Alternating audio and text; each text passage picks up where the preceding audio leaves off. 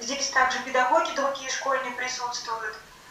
У нас э, вопрос к вам э, в связи с нашими ребятами. Дело в том, что сейчас, пока у нас здесь начальная школа, учатся мальчики. Шесть мальчиков учатся, второй, третий класс. И мы не знаем, как правильнее нам поступить, как разумнее нам поступить, э, оставлять их дальше, чтобы они учились дальше, ну, сколько лет в таких условиях, или же нам дать им какую-то базу и дальше постараться отпустить в, может быть, э, э, обычную российскую школу или какие-то другие условия, как лучше для них, для становления их личности, потому что самые разные здесь и там, но в то же время здесь получаются немного закрытые условия для них, и они многие просто не знают, что творится вокруг них в жизни. Спасибо вам большое. Надеюсь, это не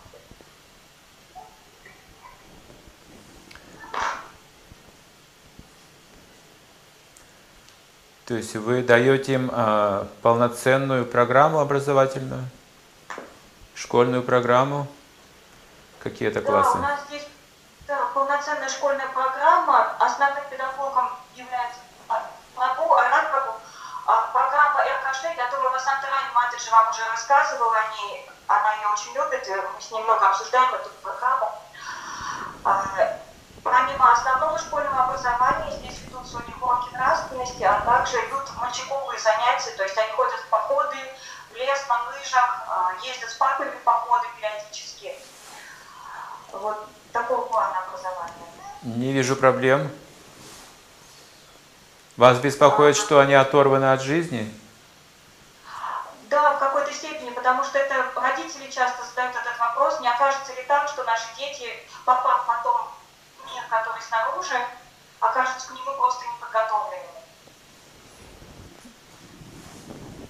Но это касается как бы всех детей, не только детей преданных. Они тоже учатся в школах, как они подготовлены к миру, никак. Они думают, что как бы получили образование, они думают, что что-то уже знают, но они выходят из школы, они еще жизни совершенно не понимают. Это свойственно всем молодым людям, закончившим школу. Потом они получают опыт определенный. Я не думаю, что какая-то большая проблема. Они все равно живут в этом мире, они как-то его наблюдают, слышат что-то, видят. Не вижу проблем.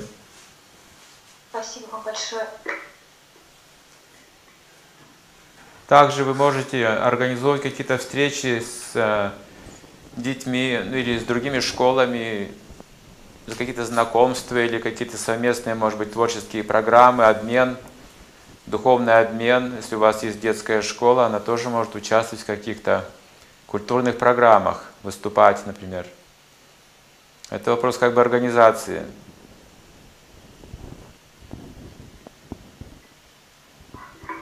Соответственно, нормально, если у нас ребята вплоть до 11 класса здесь будут учиться, в этом будет проблема для них. Или только начальную школу оставить лучше? Это вопрос, как вы, как вы справитесь с этим. Начальная школа это не так сложно. Чем старше дети, тем сложнее уже, уже их желания.